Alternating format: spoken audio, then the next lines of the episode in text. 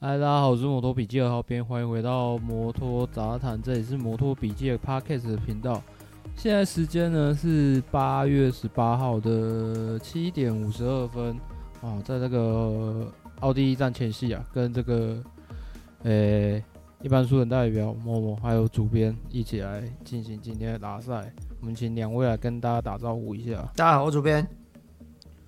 买不到手套。然后那个买不到手，为什么买不到手套啊？因为我刚刚去看手套，但是为什么买不到？因为只剩 M 号啊。哦。那我要 L 啊。我以为你要买 S 哎。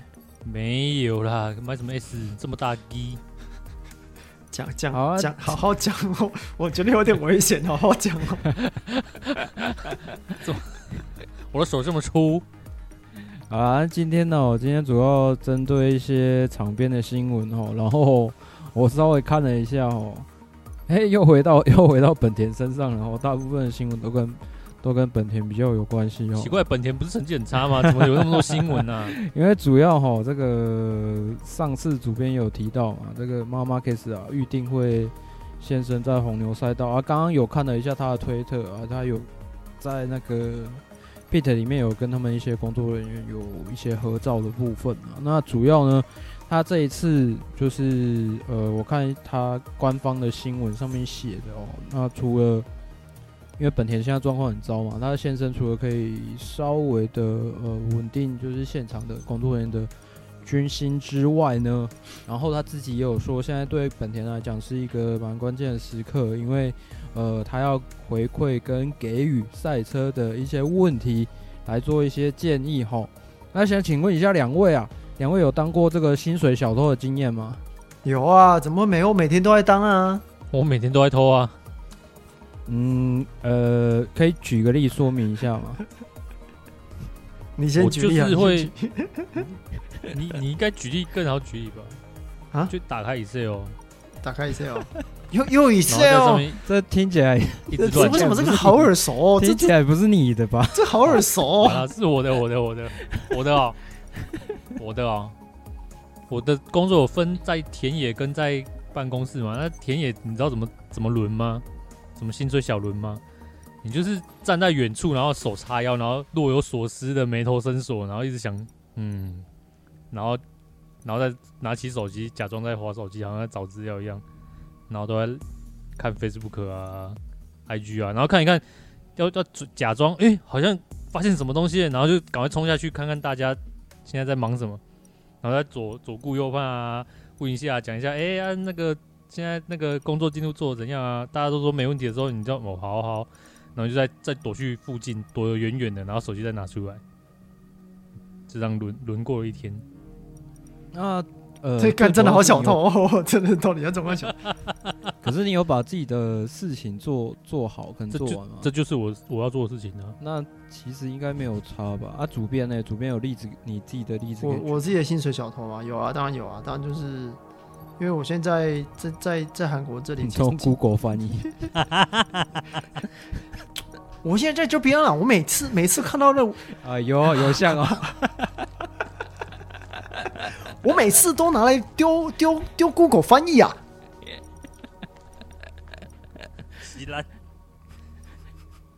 没有，因为我现在我现在这边的工作工作形态其实呃蛮固定的，因为呃因为我的工作就是做 Q QC 的嘛，然后呃他这边刚好是雨季，所以很容易下雨啊，下雨我就不太需要去现场。好爽啊！没有在现场的时候，我就是先打开邮件看一下信，然后，然后 啊，跟我一样呢，听起来好耳熟，跟我一样呢，就是不是就就已经不是 Excel，你知道吗？就就这是这是信的不一样，不一样，不一样。那打开就是我的电脑画面就是信嘛，然后手机画面就是 IG，哎，奇怪，怎么好像很像这样子？呃，一样啊，差不多啦，可以啦，可以，嗯。啊，我要那我要补充啦。好，给你补充，就是我手上要拿一本日志本啊，然后上面会有记录记录纸啊，然后我就是还要打开，然后拿着笔在那边，好像就在写，但其实就是想办法把手机钉在纸上面，这样子画，这样子画，这样好废哦。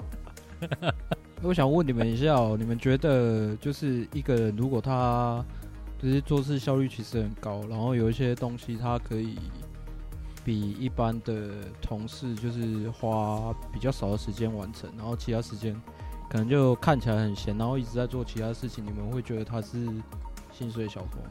看他薪水多少？应该不会吧？因毕、哦、竟他该做的事都有做了，对不对？对嘛？一般一般，我这边哦有几个例子哦哦，大家来就是判断一下哈。然后这个哈，这个假设说有一个员工哈，他的这个诶 KPI 哦哦被判定为是 A 减哦，那他哦在某一次呢，啊，他决定要去转公司了。哦，他去当了一个哦，拥有八次 A 加的队友哦，靠腰啊！在那之后呢？太明显了，太明显，太明显，太明显，太明显。在那一年，呢在那一年，他的成绩哦，几乎快要变成 V 加了哦。那这样子，这个人他算薪水小偷吗？没有，你没有提到他他的同事，你没有提到他的同事的 KPI 怎样？对啊。这个我等一下再补，哦，是不是？是哦，等一下再补，是不是？哦，不然应该还好啦，那又不是，其实不会还好嘛，啊、没有啊，因为大家可能忽略 KPI 的权限的的的的，的意义了。对啊，它是关键诶，关键绩效指标，它只要做到关键，它只要做到绩效，随便啊。那我做得到就好啦，而且它是关键，它真的是关键。就是假如说这就是今一整年的业绩是一百万，然后他做到他他自己可能就做到前八年他都做到一百二，啊，只有今年做七十，这样他其实也不是薪水小偷嘛，对不对？对啊，他 KPI 是高的啊，没有 KPI 应该那种东西是相对相对论，对他可能被打低，但是可能其他团队的人更低，嗯。球都做成这样了，你不不接下去吗？可以接下去了吧？哎、欸，其他、啊、其他工其他工作人员 KPI 的部分要提一下了吧？不是不是，我本来有我本来有要举第二个例子，不过你们都讲的很清楚了哈。然后，呃、欸，我想要讲的是啊，其实嗯，哎、欸，可是、这个、可是其实我现在很想讲一个薪水小偷的故事，真的薪水小偷的故事，真的真的就是我谁。三年前，没没没没没没没，我我我说我碰到，我说我碰到了，我碰到了，我碰到了。嗯，就是我大概三年前刚进我现在公司的时候，就我前面有一个就是量具管理人，量具管理员。那哎，这个没关系，他他离职了，他离职，这可以讲，这可以讲。不是啊，这样这样，什么具？什么量管理？量量测的量。哦。量具管理员，嗯，然后他那个时候，我我真的是每天上班，因为我刚好坐在他后面，我每天上班都听他在打电话给，就是打电话给他接洽的厂商，然后一边抱怨说：“哎，我工作真的好忙啊，我的我的长官都交代我做一些好多事情哦，我，我工作做不完呢。”然后他就是每天早上。从八点开始打电话，打到十打到十点，然后消失半小时去抽烟，然后十点半回来继续打电话，到十二点吃饭，然后下午继续一样的行程，就是打给另外一个厂商，然后每天都这样子。你不你不觉得这才是真的是薪水小偷吗？你要打给厂商要干嘛？没有啊，就聊天啊。打给打给厂商聊天，然后抱怨长官说自己事情太多，然后就一直在一直在讲电话。然后他的工作就是把我们公司的一些量具归就是建档，然后归档，然后放在哪里，放在哪里这些东西用 Excel 把它弄好，就这样子。感觉是很爽啊，很爽啊！到底在干嘛？就是工他其实工作已经很少了，然后又一直抱怨长官说：“哎，他们给我太多事情做了。”然后还打给厂商抱怨长官。嗯，怎么跟我好多年前某间公司在某间公司的时候同事很像？你看这是不是薪水小偷？然后其实哦，关于那个粉砖那个留言的部分哦，其实这个这种字眼哦，那不是第一次出现的啦。然后其实我个人是觉得，有的时候就是觉得看看就好，因为呃，大家如果有在关注，就是所谓的职业运动的话，其实多少少都知道，说你要签新约的时候，呃，就是双方一定是坐下来，然后把你之前的哦，就是呃，因为你旧的合约走完了嘛，所以我们就来看你。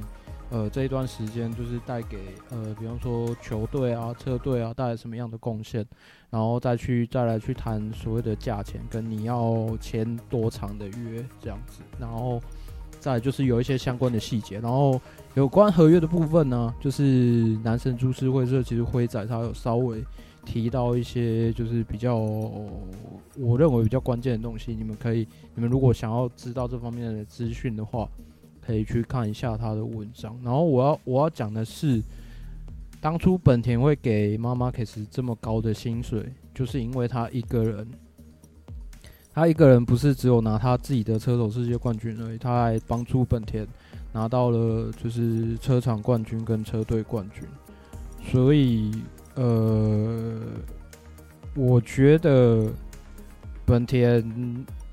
给他的钱算不算多？我觉得本田有他自己的考量，跟那个这也是他们谈判出来的结果嘛。嗯、那之后在新的合约开始的时候发生了什么事情？其实我觉得本田自己要有所谓的应变能力。没有，这其实就是我我觉得这是这都只能够称作风险。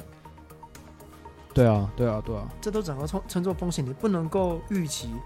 你现在去讲，现在去讲说，哎、欸，他他就受伤在那边啊，那是你现在看到，你现在你用现在的视角去看过去过去的事情，因为本田根本就不会知道他到底会不会受伤啊，我是这么觉得啦。嗯、然后再看完辉仔哦，辉仔他有揭露一些 LCR 车队经理，他谈到本田的赛车，跟我忘了是谈到什么哦，好像是谈到他们家两个车手，车手啊。对他们谈到他们家两个车手的一些问题哦。那关于赛车的部分哦，呃，有一些我之前在 Podcast 上没有补充到的是，呃，Duccio 认为就是本田现在 RC23V 的引擎是有潜力的，但是因为呃驾驭呃现在是以 Marc Marquez 为主体嘛，那 Marc Marquez 他的骑乘风格是一种呃非常难以学习或是难以去。分析的一种骑乘技术，那再加上当时哦，其实呃，在他们在本田场内，其实有很多呃这种就是打造平易近人的赛车的一些声音啊，就是不断的在传出来，所以呢，呃，在马马克斯受伤的这一段期间，才会有了二零二二，就是你们今年看到的这个版本。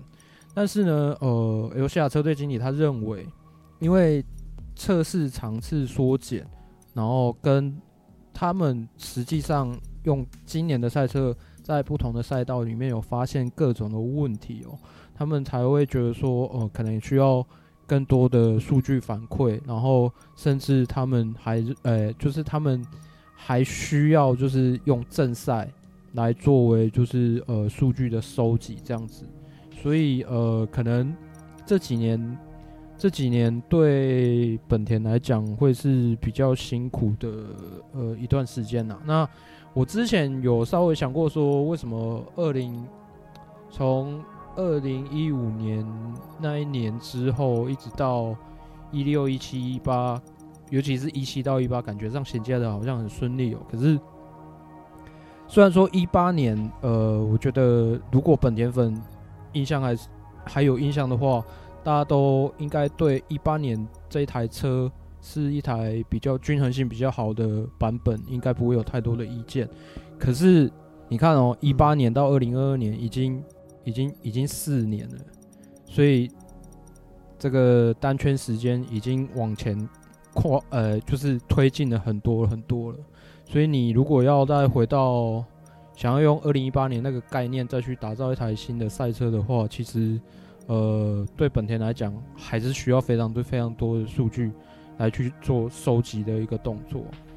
其实，主编你还到这边哦，有听到吗？到这边，其实你刚你看刚讲的东西，我是不是之前都有讲过？第一个，这其实都差不多了。就是其实我们之前都之之前我们的观点就是这个样子，因为这台车确实是一台有潜力的车。那他们也因为受困于测试次数减少，所以他们没有那么多时间可以用。那再来就是妈妈可以受伤嘛，这这这毋庸置疑。其实这个我们之前都已经讲过很多次，讲过了有没有？对啊，那那那原则上，呃，我觉得这段时间确实，呃，本田的运气真的不好。这么说的话，其实本田运气真的不好。一台新的赛车，你没有一个主力的的主主主要的 input，碰到。对，刚好碰到他们家的 leader 不在嘛。对，他的他主要的 input 没没有没有能力可以上场，就没有？不要说上场，连连测试都没有办法。其实这真的是，这真的是他们运气不好，我只能这么说。然后小一的状况我比较不敢说了，但是呃，L C R 两个车手的状况呢，其实从呃辉仔辉仔他 po 的那些其实都有提到，这两个车手状况都有提到，然后。跟我想的其实就是差不多了，因为小马弟的部分，我觉得大家对他 Moto2、Moto3 的这种就是那种成绩的曲线，如果还有印象的话，他就是苦练型的，他就是一个比较慢热的，所以他需要他需要时间，他真的需要时间。那他被拉拉下去到 LCR 之后，刚好又碰到车子大改，那也就是说你不给他时间，然后如果本田相对来讲又给他一个。是以成绩成绩呃去做判断的一个合约的话，对小马弟来讲就是比较不利啊。那中上的话，其实我觉得二零二零年的那个试验方式还不错诶。可是我就我就说啦，其实对起身风格可以模仿，然后数据可以套用进去。可是但最终车手的心态中中中上就不是妈妈 case 对啊，车手心态还是有差。他的心理层面就是决定他可以到哪里去啊。然后卢卢奇欧其实也也有提到说，其实中上也有在，就是类似在接受这之类的这种心理智商的部分。好，讲讲到中上哦，刚好刚好接下一个新闻哦。那个中上啊，就是基本上应该是确定续跑一年的啊，因为主编传给我的应该是我看到第二家的。日本媒体推特有写有写了这个结论的啦，因为主要是因为其实中上目前的位那个那个叫什么？现中上目前的处境是比较尴尬，比较尴尬，因为嗯，因为呃小梁兰如果他他认为他准备好，他要升上 MotoGP 的话，那中上贵金势必就会被换掉。嗯、那所以呢，其实中上贵金就算他后面成绩拉尾盘。如果小梁榄他想要升上来的话，大概大概是呃没有办法救了哈。所以其实应该是说看 看阿古拉这边他在日本站之前有没有办法拉出一个优势。如果他有办法拉出一个优势，可以可以几乎说可以拼世界冠军的，那其实我觉得明年中上还是还是得要下去。嗯。哎，两位有没有这个认识的朋友的姐姐都很正的一个经验？我呢，朋友姐姐都很正。好，再继续下去哦。大家以为那个 Podcast 坏了哈？到底？好了，没有啦。那个小梁楠他有一个姐姐，然后。反正他们姐弟都是有在跑赛车的，然后中上贵金，中上贵金有一个姐姐，这件事情应该大家都知道，应该比较多人知道，啊、因为那个转播画面蛮常拍到的嘛，对啊，所以这就不太需要多说了。总而之，总而言之呢，诶、欸，明年应该是可以看到中上贵金的姐姐啊？为什么？什么叫为什么？我们刚不是如果小梁榄决定不跑的话，他决定不跑摩托 GP 的话，因为他的他现在的想法就是，他认为自己在 Moto 还有很多需要学习的地方，所以他不想要很快的就升上摩托 GP。然后这个这个位置啊，L 西亚的这个位置啊，就是反正就是就只能是本田，就只能是是亚洲是本田跟出光谈的吗？对对，出哦对吗？好，就是出光这个位置，就是出光这个位置，其实就是为了要那个。呃、为了要完成那个亚洲天才杯的体系嘛，对对对对对对对对对，就是亚洲天才杯整个上来的体系，所以这个位置一定就是亚洲人。哎、哦，讲、欸、到亚洲天才杯啊，我们刚好有两两个台湾选手入选哦。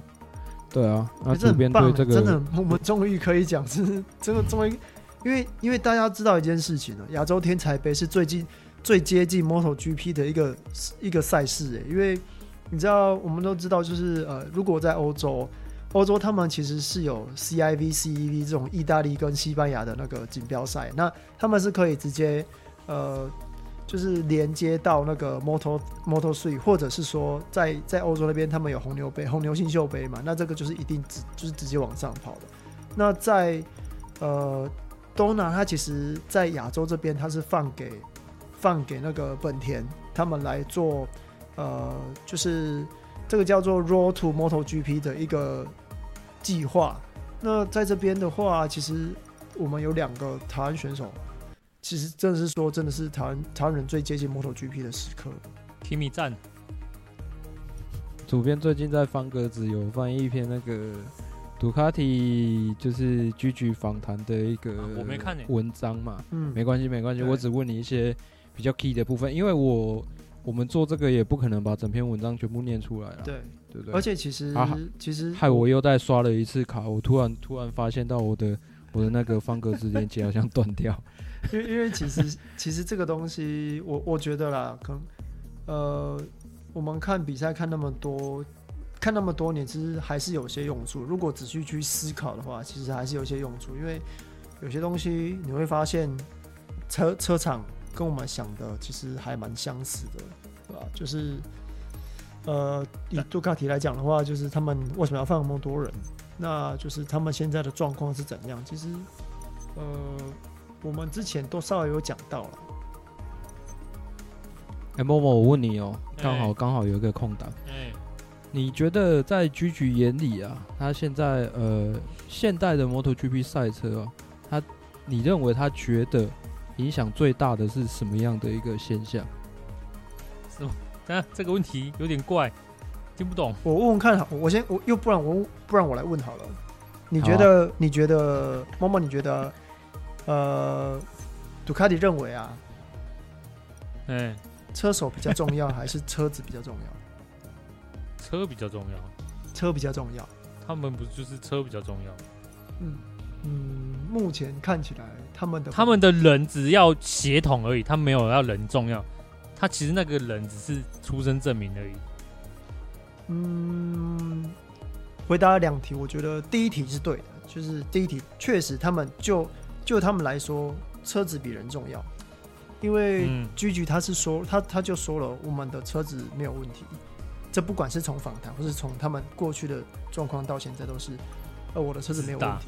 我只需要一个，我只需要一个天才的车手，会骑我们车的。对对，有曾经出现过。那现在就是变成说，为了这样子，他们撒撒八台车，然后去找最会跑、最会跑的人，难，最适合的人。其实不会啊，就他们现在其实也有一两个确定，确实那个要喝酒才会跑啊。你打三枪没有？打一枪，枪就打到了。我们杜卡迪一定是大拇指的，又要掉分了。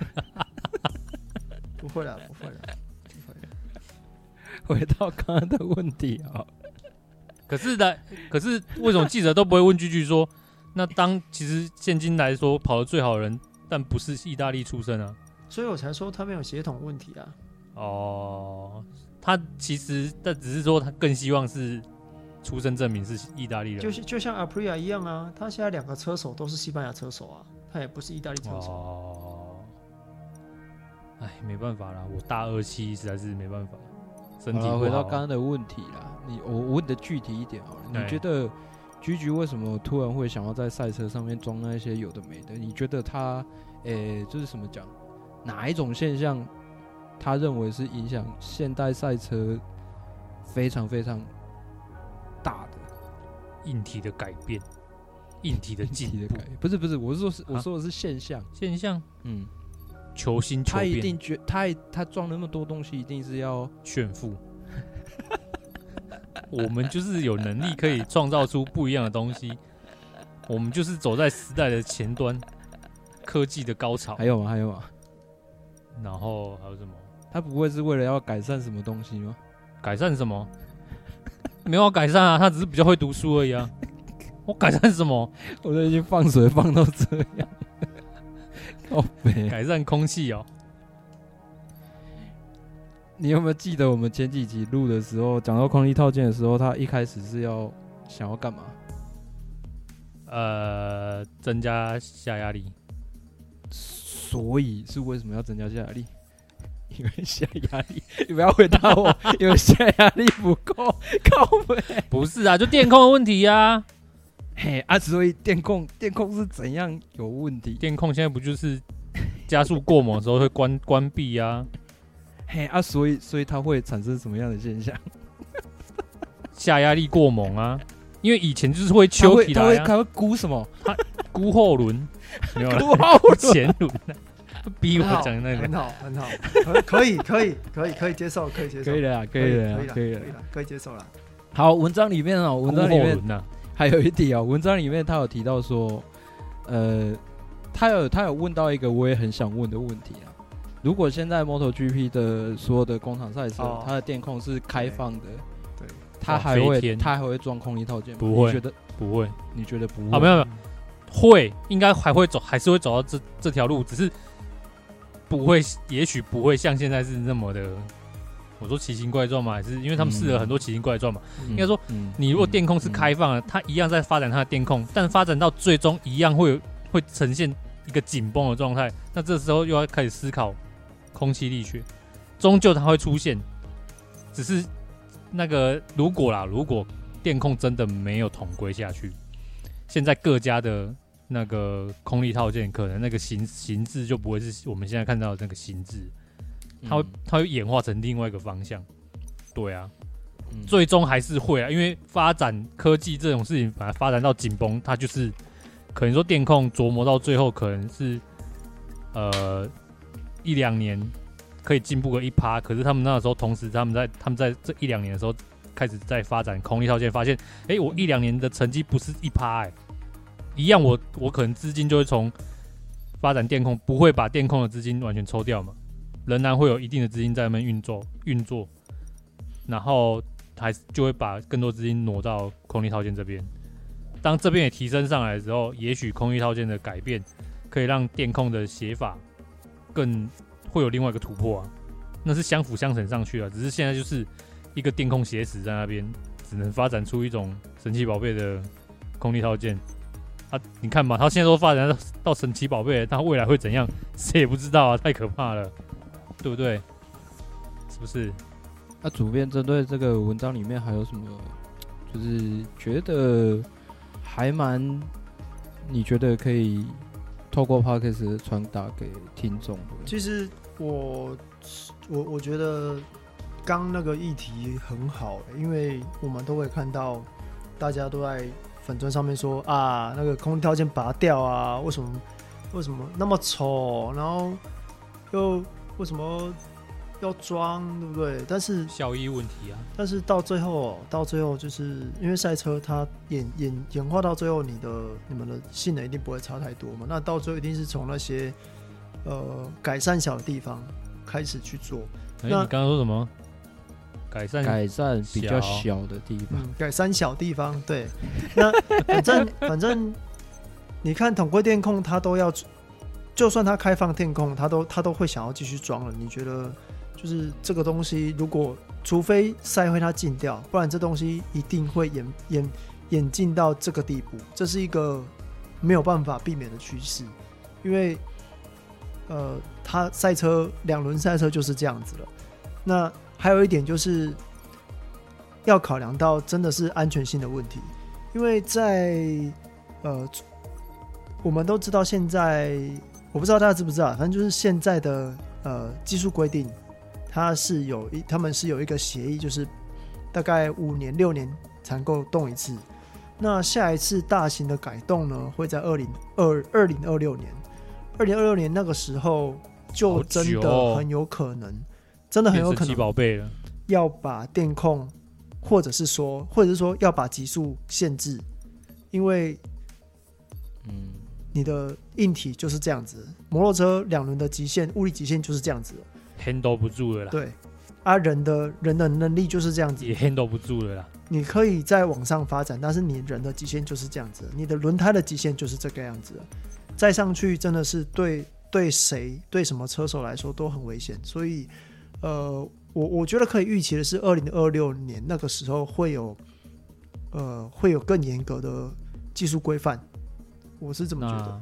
那二零二六年的时候，光阳会、嗯、没有没有没有，为什么为什么又把 为什么又把光阳拉进来？一直讲二零二零二几年那种那种感觉很像，有 good timing。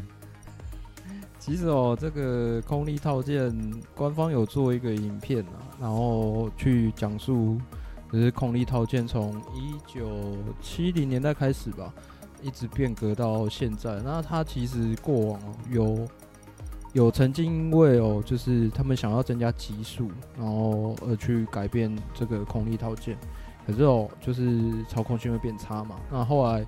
就是一直维持这种，就是跟呃操控性啊，跟就是所谓的速度啊，取得一个比较好的平衡，然后一直演进到现在的二零一七年的杜卡迪版本哦。然后你们看哦，从二零一七年到二零二二年，其实也过了五年哦，杜卡迪才把呃他们自己家的工厂赛车，就是进入所谓的二零二零二。二零二零世代应该算二零二零世代吧，才有一个比较完整的那个啦。那回到刚刚的议题嘛，本田说他们有很多车迷会抱怨说，诶、欸，为什么三叶好像就感觉呃没有办法在短期之内把他们的就是引擎弄好，或者是说像本田现在的状况，他们也认为说，为什么本田总是就是好像都都没有什么。都没有什么办法，都没有什么起色这样子。对，KTM 现在这样子啊，可是你们仔细去看杜卡迪，他他们这样子一个装置一个装置，慢慢从那个空力套件嘛，然后 whole shot 到现在的那个那种坐高装置，嗯，然后到现在也过了五年了，他们的赛车才变到现在这个样子，对啊，所以我就觉得说，可能车迷要有一点耐心啊，这种。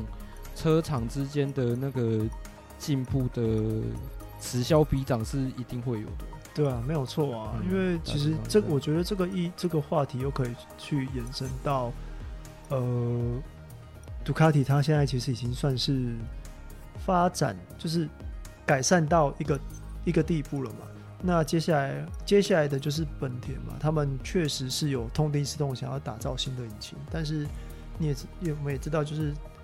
车时间缩短了，那主力又又又有点受伤，那这这个阵痛期一定会更长，那你就根本也就没有办法去怪说，哎、为什么三叶都不做都不做改变了？因为对于对于车厂来说，你他要是可以拿世界冠军，那就不要去动它，因为你越动它，就像本田这样，除非你真的没有办法，你真的非得要去做。非得要去动它的时候，就是就像真的没有办法。本田本田为什么要去弄？就是因为他们的车手一直在受伤。对啊，我觉得这是一个蛮大的原因，才会让就是另外一派的声音越来越越来越被受到重视啊。嗯，没有错。嗯，所以不是，所以我才会提出那，所以我昨天才会在粉砖中提出说，其实真的应该要背负责任的是是那个车队负责人。因为他才是要，他才是要去去衡量说，哎、欸，目前，呃，车手确实是要，确实车手要拼世界冠军，但是他衡量说整个车队的发展，突然间出现这个断层，这个断层两年了，应该是对，应该算是两年。这个断层对他们来讲是一个，我我觉得是一个看到看得到的风险啊，只是他一直都没有去面对而已。那这件事情就会去衍生到。三叶到底会不会看到本田这个样子？他们会不会怕？我觉得他们一定会怕，只是他们有没有想要就是赶快动作？那赶快，至于赶快动作是要多快呢？我我觉得第一个可以看到的，可能就是在今年比赛结束的那个瓦伦西亚测试，因为他们会测试在原本是今年要拿出来的那个新的引擎，但是那个新的引擎妥善率在年初的时候不是很好，那就看看说到时候他们的状况如何。如果 OK 的话，那也只能够说，哎、其实三也只能够说，或许三爷会动得比本田快，但是这还得要看、呃，那个红牛赛道主编有要预告的吗？其实我不，因为大家知道红牛赛道，欸、大家知道红牛赛道这一场啊，它其实是有稍微做赛道的更动的，稍微，因为第二弯哦，第二弯，对，因为它之前。就是改成带转哦，是那个翻翻人翻人弯吗？嘿，对对对对对，就是差点被飞车撞到。带转就对了。这是从那个，就是车子从 Rossi 跟大师兄，哎，是 Rossi 吗？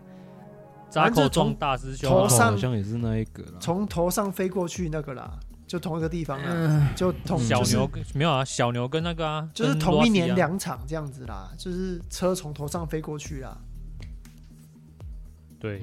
扎口撞大师兄，大师兄的车飞起来，那就是越过了小牛跟 Rossi 中间。反正就是第二弯现在变成直，原本是直线，那多了一个 S 弯，那是为了要它的那个减速。但是其实我觉得，差驱车就好了。呃，减速差驱侧，对，就已就已经带转了。哦，他这样也是带转的，没错。反正我觉得还要再看呢、欸，因为我很难去讲说，因为这样子对对于直线加速来说一定会有损失嘛。那只是看看对谁的损失比较大喽。哎、欸，他那个红牛赛道的那个设计的啊，设计团队啊，嗯，是不是有来过台湾？为什么这么说？一言不合，一言不合就怎样？一言不合就带带转。你怎么不说我们的交通部长是不是有去，是不是帮他们设计红红牛赛道啊？没有，我们我们应该没有那么厉害。他是废物，他他只会举手而已。好，记得他只会举手拍文宣。记得过马路的时候举手。对啊，要举双手，举高高。没有人会让你。没有了，有赛事没有要补充的，大概就是这样子啦，就就就就这样子吧。所以今年会下雨啊？对哦，好像会下雨。看起来降雨几率是不小啦，但是所以又要看谁是最慢冲线喽。啊！今年又要来一趟 啊！不要了，不要再 fake to fake。那我马上，那我直接赌冰的。没有那么灵验吧？哎、欸，那个是圈数问题。去年如果再多一圈就没有，是去年吗？前年？去年？去年？反正他赌对了。哎、欸，但是只要再多一圈就不行了，所以那是赌圈数问题。啊啊、他赌对啦，你还要赌什么时候下雨？那个是 我宝贝的地方？呃，好了，啊，没有了哈，没了，大概就这样子。好，那我们今天节目到这边。我们下次见，拜拜，拜拜。